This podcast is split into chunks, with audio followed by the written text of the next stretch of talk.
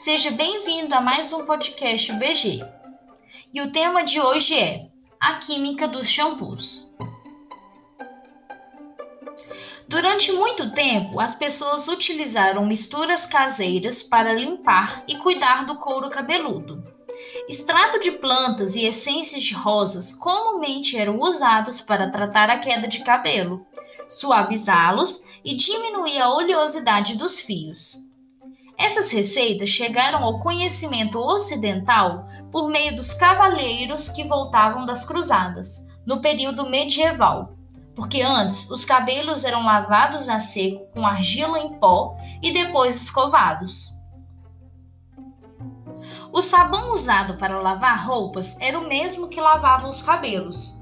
O conceito de shampoo foi introduzido na Grã-Bretanha por um empresário indiano chamado Din Mahomed em 1814. O sabão em forma líquida, designado a lavagem dos fios, foi criado na Alemanha em 1890. Entretanto, a novidade só chegou ao público depois da Primeira Guerra Mundial. Nesse período, ainda no início do século XX, cozinhavam raspas de sabão na água, adicionando ervas e fragrâncias a essa mistura, para depois aplicá-la nas cabeças dos clientes. No Brasil, muitas pessoas ainda lavavam os cabelos com sabão de lavar roupas e utilizavam recursos como banha de porco para deixar os fios mais macios de pentear. A origem do shampoo ocorreu devido ao desenvolvimento do processo de saponificação, que é obtido esquentando uma mistura de soda cáustica, gordura animal e óleos naturais. Por volta de 1960, a Unilever trouxe ao mercado os primeiros shampoos, da marca Vinolia. O produto não fez muito sucesso por causa da embalagem de vidro que não era prática mas a partir de 1966, o Vinólia passou a ser vendido em garrafas de plástico, em um período em que outros itens de cuidado pessoal passaram a ser comercializados.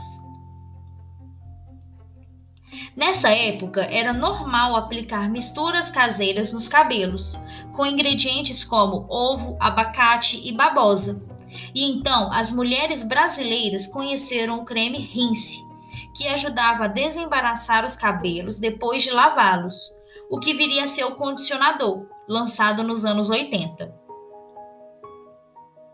Os shampoos têm muitas finalidades, e entre elas a limpeza dos cabelos e do couro cabeludo sem agredir os fios, além de ser de fácil enxágue, ter um cheiro e aspecto agradável, não irritar olhos e mucosas e ter espuma suficiente para besuntar os fios de cabelo.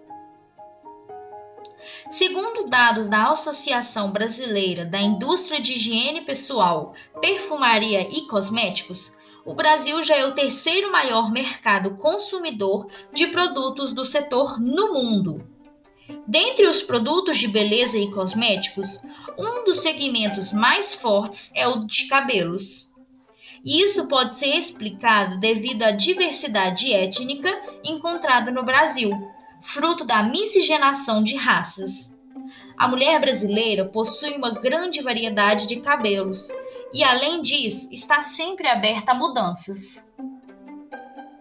Texto e podcast gravados por Rafaela Melo.